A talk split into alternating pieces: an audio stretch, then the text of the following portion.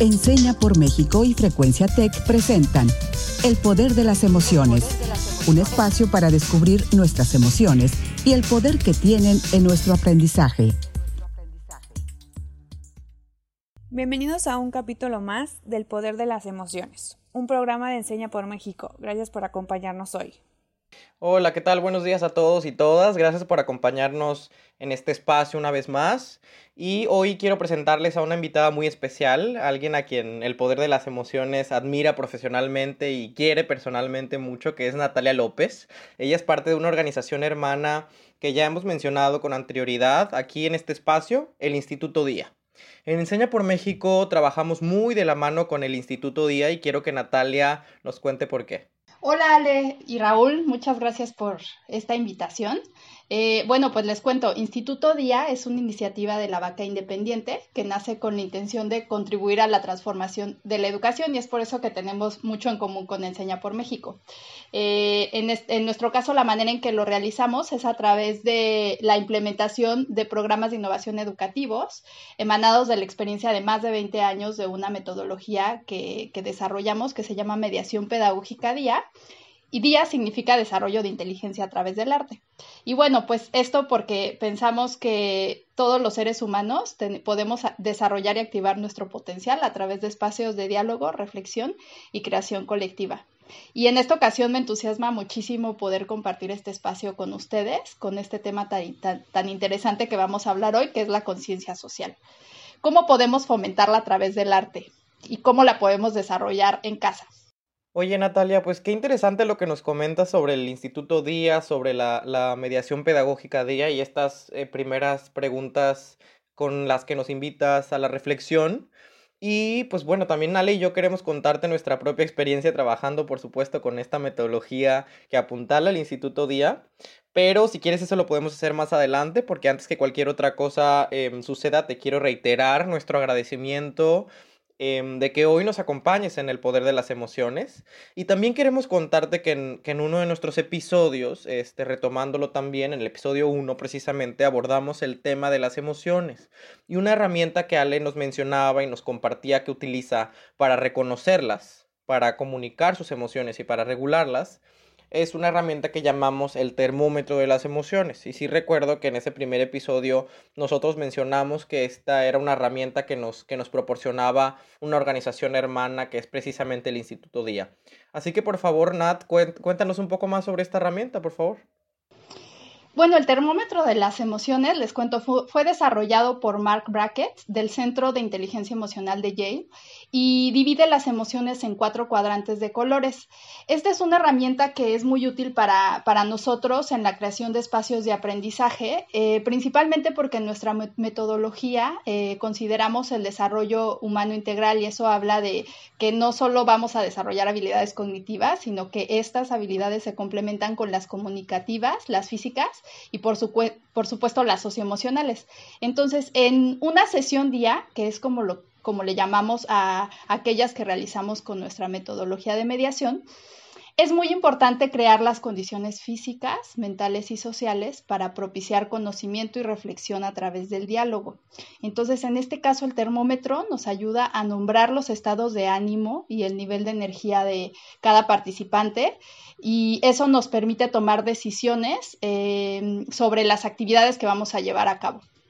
Muchas gracias, Natalia. Qué, qué, interesante de nuevo esto que mencionas sobre el termómetro de las emociones y cómo se utilizan en las sesiones día. Y mencionas estas sesiones día que decías anteriormente que día significa desarrollo de inteligencias a través del arte. ¿no? Es, es también interesantísimo y un proceso bien, bien fascinante que descubres con, con los participantes. Pero quiero que, que, que, para toda la audiencia que nos sigue desde su casa, conozca eh, qué son estas sesiones día, de qué se tratan estas sesiones. Cuéntale a la audiencia, por favor, del poder de las emociones, Nat.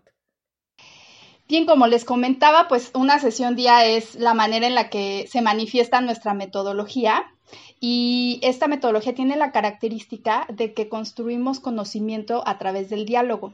El diálogo lo, creamos a través a su vez de preguntas y estas preguntas se hacen inspiradas en alguna obra de arte, por ejemplo, una imagen o un texto literario que tiene conexión con el tema que se quiere abordar.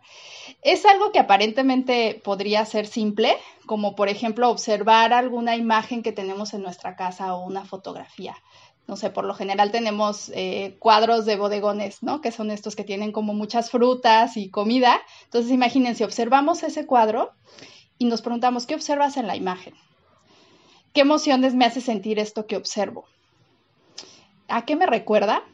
Entonces así vamos haciendo una serie de preguntas y a su vez vamos dando respuestas y vamos profundizando en lo que observamos para descubrir algo nuevo. Y la verdad es que sí es muy interesante. Yo estoy tomando el diplomado junto a profesores y directores de nivel medio y medio superior y les intriga muchísimo cómo puedo aplicar esta parte con, con los niños.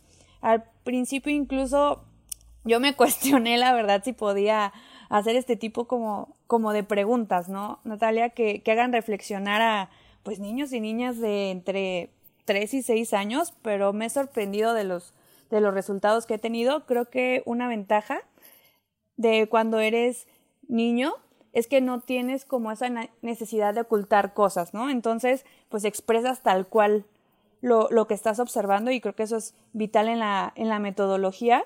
Por ejemplo, yo hace unos meses realicé una sesión día que tenía como objetivo concientizar sobre la importancia de la alimentación y utilicé una imagen titulada La vendedora de frutas de Olga Costa. Se la presenté primero solo a los papás y después a los niños y generaron conversaciones completamente distintas. Los papás se centraban en lo complicado que es ofrecer una alimentación variada y sana a sus hijos y los niños mencionaban más acerca de las frutas que les gustaba, si les gustaba o no comer frutas, de dónde creían que venían las, las frutas. Algunos decían, no, que del mar, no, de, de la selva. Y otros eh, se enfocaron más en los colores vibrantes que tenía la pintura. ¿A ti qué tal te ha ido, Raúl, con, con esta metodología con, con los jóvenes más grandes? Pues Ale, te cuento que muy bien, muchísimas gracias por la pregunta. Me identifico totalmente contigo, o sea, algo que a mí, a mí me ha parecido em, sorprendente, fascinante, es como un, un, una misma obra de arte con distintos públicos, ¿no? Con distintas audiencias, con distintos participantes, generan resultados tan diversos, pero siempre hay algo en común, que es que en todas este, las sesiones hay conocimiento, se genera conocimiento, se comparte aprendizaje. Y pues bueno, me, encanta la metodología DIA, me, declaro un fan irredento y, y total de este, de este mecanismo pedagógico. Y les cuento que precisamente al igual que Ale, yo he utilizado muchísimo esto en mis clases con, mis estudiantes. En este caso son, son jóvenes de, de preparatoria de entre 15 y 19 años. Pero también la he utilizado con otros docentes, con otros directivos, e incluso con muchos padres, con madres de familia, con todos los miembros que actúan e interactúan en nuestra comunidad educativa. Y debo decir que se han generado espacios muy potentes, muy edificantes, en los que, como bien menciona Natalia, utilizamos al arte como un vehículo, como un trampolín, para detonar la reflexión y el aprendizaje colectivo. Pero sobre todo lo que me he dado cuenta que se crea cuando profundizas en las preguntas, cuando cuidas los sentimientos y las emociones de los participantes, se crea un espacio seguro para que todos y todas se puedan expresar desde el corazón. Y es lo que muchas veces es lo único que nos falta cuando, cuando sucede algo en nuestras vidas que nos agobia, cuando estamos atravesando por emociones abrumadoras, ¿no? Necesitamos un espacio en el que nos escuchen, pero en el que nos escuchen de verdad, con el corazón en la mano. Y es en estos mismos espacios de las sesiones día donde también me he dado cuenta de los preconceptos que existen sobre el arte, porque uno, uno podría pensar que, que eso es una discusión superada, pero sobre el arte pesan todavía muchos preconceptos, muchos prejuicios. Debo decir, por ejemplo, que la mayoría de mis estudiantes que estudian em, carreras técnicas como máquinas y herramientas, o electromecánica, o refrigeración y climatización, pues las primeras veces que realicé este tipo de sesiones con ellos se mostraron muy reticentes ante, ante ellas, ¿no? Diciendo que el arte no era para ellos, que ellos no estudiaban arte, entonces no tenían por qué em, estudiar o, tener ninguna sesión que involucrara el, arte, o incluso me llegaron a decir que, el arte no servía para nada, ¿no? Lo cual quedó revelado ante ellos em, poco después como un, como un completo mito. Pero como este ejemplo que doy, hay muchísimos otros mitos más sobre el arte y sobre lo que tiene que ver con, la conciencia social, ¿no? Entendida como, como, como una habilidad socioemocional. Pero para eso en el poder de las emociones les tenemos una gran propuesta y es que eh, pues les invito a nuestra sección em, Desbloqueando mitos. Desbloqueando mitos.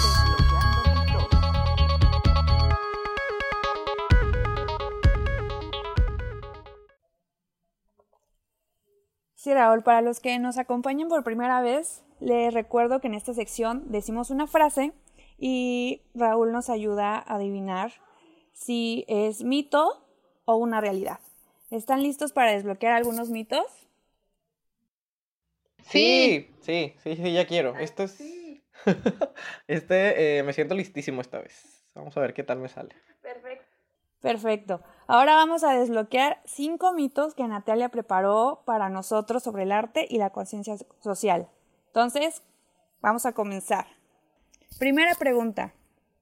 ¿El arte solo sirve para entretener?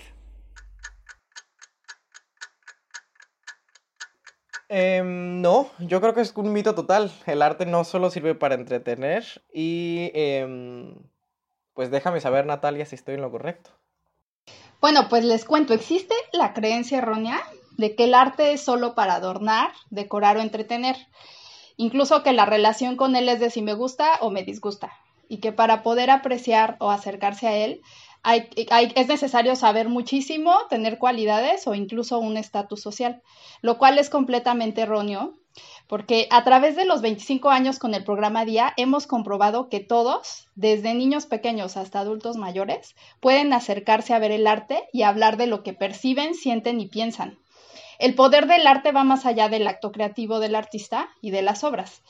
Al relacionarnos con el arte tenemos la posibilidad de expandir nuestra forma de ver y pensar para reflexionar acerca de nosotros mismos y nuestro mundo. Así vamos explorando significados, establecemos relaciones con otros seres humanos y compartimos tanto lo que sabemos como lo que sentimos y lo que somos. Entonces, es un completo mito que el arte solo sirve para entretener. Me encantó, Nat, que, que nos mencionaste que el arte es como una posibilidad de expresarnos y de conocernos más a nosotros mismos y a nuestro mundo. Creo que pocas veces consideramos el arte como una oportunidad de autoconocimiento y es increíble que nos, que nos demuestres lo contrario. Siguiente mito o realidad. El arte no puede ser usado como una herramienta de cambio social. ¿Qué piensas, Raúl? Creo que este es el segundo mito de la mañana.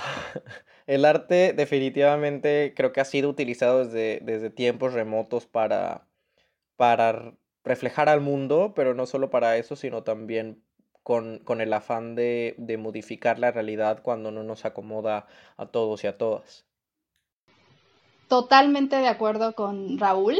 Desde la época de las cavernas, el ser humano ha utilizado el arte como medio y vehículo tanto para procesar, comprender y expresar su relación con el mundo externo e, e, interno. Esto le sirve para dar un sentido a todo lo que vive. En este sentido, el arte se revela como un gran vehículo para entrenar y desarrollar nuestras capacidades y de, manera que así nos podemos encontrar con el mundo, no desde una actitud pasiva, sino como participantes conscientes de toda nuestra realidad, y, no solo la nuestra, sino también las realidades de los demás. Y es a partir de esta sensibilidad que surge la empatía, el sentido de solidaridad, la comprensión, emociones que nos permiten participar e involucrarnos en el mundo de una manera diferente. En conclusión, podemos afirmar que el arte ha sido y continúa siendo un aliado y un vehículo para la evolución de la humanidad fuente de inspiración, conocimiento y metáfora de nuestro potencial infinito de creación y autoconstrucción, por lo cual el arte sí puede usarse para, como herramienta de cambio social. Creo que nunca me había sentado como a, pensar todo lo que nos puede ayudar el arte en nuestras vidas y creo que la siguiente frase nos ayudará a seguir dimensionando el alcance de, de, este arte. ¿Se puede expresar las emociones a través del arte? Claro, esto, esto así no tengo ninguna duda que es una, es una realidad. no, esto no lo había contado en este espacio, pero como se ha convertido en un espacio seguro para mí, este, este, este espacio del, del poder de las emociones, pues les quiero contar que yo estudié, em, yo soy artista, yo estudié música desde muy pequeñito, desde que tenía seis años. Y, y recuerdo, o sea, tengo clavado en mi memoria que el maestro que más, que más me ha tocado, el mi maestro de violín, el maestro Juan Manuel Jiménez, siempre me decía que hay que recordar que el arte es una, es un, es una manera de manifestar tus emociones.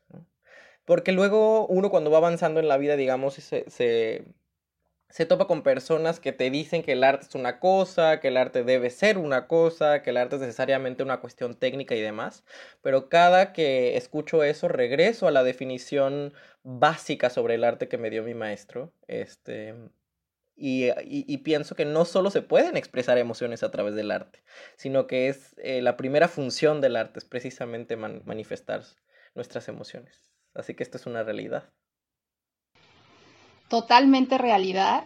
Y justo si partimos desde la idea de que el arte es una manifestación de la cultura humana, pues esto quiere decir que expresa ideas, sentimientos y emociones. Es, el arte es como un impulso creativo que nace por esta necesidad de comunicarnos, por otros lenguajes y símbolos. Eh, por ejemplo, los medios visuales o la música, pues pueden capturar eh, experiencias que no se pueden expresar solo con palabras. Entonces, a través del arte encontramos nuevos lenguajes y, manifestaciones, ¿no? Y bueno, pues esto nos permite eh, transmitir a su vez algo. El arte es emotivo porque, ante todo, evoca emociones y genera reacciones. También nos transmite una gran diversidad de sensaciones. Y si observamos detenidamente una obra de arte y dialogamos al respecto, imagínense todo lo que podemos encontrar. Nos permite identificar y entender emociones, qué sentimos y descubrir también y conocernos a nosotros mismos y a otras personas con las que estamos compartiendo esta obra que estamos observando. Comunicarnos a través del arte, qué, qué interesante. Y esto también lo puedo observar en, en los niños y niñas que tengo la oportunidad de, de convivir. En muchas ocasiones, pues por lo mismo de la edad no encuentran como la forma adecuada de, de expresarse con palabras, ¿no? De cómo, cómo les gustaría. Y ahí podemos encontrar otras maneras en que, en que ellos logran mencionar sus estados de ánimo y una de ellas es los dibujos, los dibujos que hacen, ¿no? No podrán hacerte toda una oración de sus sentimientos, pero ¿qué tal esos dibujos que muchos papás, tíos, hermanos tienen ahí pegado en el refri? Y, esas son las formas en que ellos expresan su amor, su cariño, incluso, pues, lo que mencionaba Raúl, ¿no? Y, su vivencia, sus emociones, ¿no? La manera en que, convive con, otros y, lo que siente sobre él mismo. Conecto mucho con esto que compartieron ambos creo que con el siguiente enunciado vamos a poder desmitificar muchas cosas porque lo hemos oído gran cantidad de veces. ¿Solo los artistas pueden ser creativos o hacer arte? Voy a decir que es parcialmente mito y parcialmente realidad. Voy a, explicar por qué. Creo que es, o sea, sí, de alguna manera solo los artistas podemos hacer arte, Solo los artistas pueden hacer arte, pero también creo que todos y todas podemos ser artistas. Así que por eso diría que es parcialmente mito y realidad. Totalmente. Todo depende de cómo nos estamos asumiendo a nosotros mismos. Fíjense, las ideas o creencias que tenemos sobre nosotros definen en gran medida nuestras posibilidades y limitaciones. Entonces, en este caso, si nos definimos como personas incapaces de crear, y de ser artistas y hacer arte y expresarnos creativamente, pues difícilmente vamos a tomar un, camino para desarrollar nuestro potencial creativo. Y creo que muchos nos frenamos a ser creativos porque creemos que no, no tenemos los conocimientos necesarios. Creo que yo, a diferencia de Raúl, me considero una persona cero, cero artística, con muy pocas habilidades, pero ahora pues me estás empoderando para dejar ir, ir mi creatividad y, disfrutar más de esta forma de expresión. Eh, me, encantó todo lo que aprendimos eh, en esta sección, pero la siguiente frase será la última, Raúl. ¿No se puede generar aprendizaje a través del arte?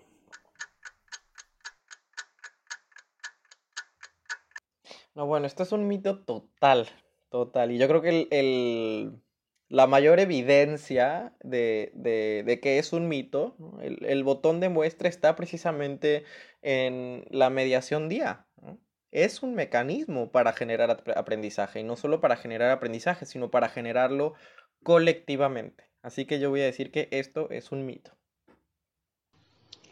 Totalmente diste, diste en el punto y justo trayendo un poco a la mesa los ejemplos que ustedes mismos nos compartían de las experiencias que han tenido al desarrollar la metodología, pues vamos a verlos como del otro lado, ¿no? ¿Qué sucede con este acto de observar una obra de arte y hacernos preguntas y conversar sobre ello? ¿Cómo esto desarrolla aprendizaje? Entonces, fíjense, o cuando observamos, pensamos, porque cuando estamos eh, viendo la obra no es de una manera pasiva, sino que eh, cuando empezamos a, empezar a observar sistemáticamente, explorar, empezamos a buscar una manera de comprender el mensaje, ya sea explícito o implícito, ¿no? Es un ejercicio reflexivo. Entonces ya desde ahí estamos activando la mente. Esto nos empieza a llevar a varias preguntas, ¿no? ¿Qué hay detrás de este gesto? ¿Qué relación existirá entre estos personajes que estoy observando? ¿Qué estarán sintiendo? Nosotros como observadores intentamos comprender lo que estamos viendo para darle un sentido. Y esto eh, se da la tarea de decodificar símbolos, los símbolos de las obras. Así vamos ampliando y profundizando las interpretaciones y significados. De este modo, activando nuestra mente, se pone en funcionamiento las condiciones básicas para el aprendizaje y desarrollo de habilidades, no solo en el área cognitiva, sino también en el área afectiva. Nos invita a profundizar, a cuestionarnos, a formular preguntas y a buscar respuestas. Esto nos lleva a observar las cosas de un modo distinto al habitual. Y lo más poderoso de esta, de esta actividad tan simple aparentemente es que amplía nuestra visión del mundo y a su vez modifica nuestra propia estructura mental. Me parece muy, muy congruente lo que mencionas. Creo que es algo que, en los diferentes episodios hemos mencionado, que a veces hay un estímulo, una reacción y, y, estamos buscando como reflexionar más, ¿no? Como ondear, en nuestro caso, más en los sentimientos y esta metodología también busca busque que te conozcas y que se generen diálogos importantes y poderosos y, creo que al final puede ser como diferentes formas de llegar, pero al final es el mismo objetivo, ¿no? Llegar a una, una reflexión más, más profunda de, de todo lo que estamos viviendo. ¿A ti qué te parece, Raúl? ¿Y tú qué desbloqueaste hoy?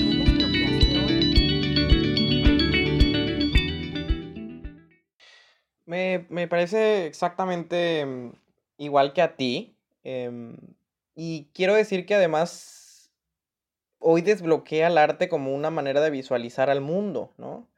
Y no solo de visualizar al mundo, también de transformarlo. Porque dijimos, venimos diciendo que es, un, es una herramienta de transformación social. Y además, bueno, me parece que este momento, esta coyuntura, de cuarentena es perfecta porque es una gran oportunidad para explotar al arte, ¿no? Para llenarnos de arte, para, para apapacharnos, para darnos, para hacer actos de amor propio, ¿no? Apapacharnos con, los que nos, con lo que nos gusta ver, leer, escuchar, contemplar, ¿no? Yo por, por mi parte, Raúl, logré desbloquear las inseguridades que tenía para aplicar esta metodología con los niños y niñas Creo que quedó más que demostrado por Natalia que el arte es una herramienta inigualable para expresarnos. Me fascina que una misma imagen, video, cuento pueda hacernos llegar a conclusiones tan, tan diferentes. Para mí es una celebración de la individualidad. Nos hace empatizar con la realidad de otros. Creo que utilizar este tipo de, herramientas desde la primera infancia nos ayuda a empoderar a nuestros niños y nos hace recordar que todos tenemos voz sin importar la edad que tengamos. Entonces, hay que animarnos a utilizar lo que encontremos en casa para expresarnos. Tienes toda la razón, Ale. Oye, y Nat, ¿tú qué desbloqueaste hoy? Cuéntanos. Para mí creo que lo que se desbloquea es esta posibilidad de explorar maneras de aprender el arte a través de nuestra casa. Hay un montón de formas eh, con lo que tengamos al alcance, solamente con curiosidad, por observar y hacernos preguntas y ver qué descubrimos de nosotros mismos. Y, bueno, ya para ir cerrando, algo que me gustaría compartir con ustedes y con, quienes nos están escuchando es un kit para seguir aprendiendo en casa que está inspirado en nuestra metodología. Eh, este kit es un PDF que contiene actividades para promover la sana convivencia en casa, aprender de la contingencia que estamos viviendo, haciéndonos preguntas, investigando, eh, incluso unas actividades eh, académicas de lectura activa y, y recreación para explorar la creatividad a través del arte y el juego. Este kit lo pueden encontrar en la página de Instituto Día .mx, pues les invito a acercarse a él si les llama la atención y pues ojalá sea de utilidad. Me encantó el episodio de día de hoy. Muchas gracias Natalia por acompañarnos en el poder de las emociones. Yo soy Alejandra Contreras y fue un placer compartir este espacio con, con ustedes, Raúl, Natalia y con todos nuestros oyentes. Y yo soy Raúl Carlín y les agradezco una vez más a todos y todas allá en casa por escucharnos, por acompañarnos en este espacio y los esperamos en nuestro próximo episodio de El Poder de las Emociones, un programa de Enseña por México de la mano de Frecuencia Tech. ¿Y tú? ¿Ya estás listo para aprovechar el arte que hay en tu casa como una herramienta de cohesión social? Y para honrar lo que mencionamos y, y poner al arte sobre la mesa como un mecanismo no solo para para explicar al mundo, sino para transformarlo, les dejo esta, esta frase de Vladimir Mayakovsky. El arte no es un espejo para reflejar el mundo, sino un martillo con el que golpearlo. Muchas gracias y nos vemos a la próxima. Esto fue El Poder de las Emociones, un espacio para descubrir nuestras emociones y el poder que tienen en nuestro aprendizaje un programa producido por Enseña por México y Frecuencia Tech.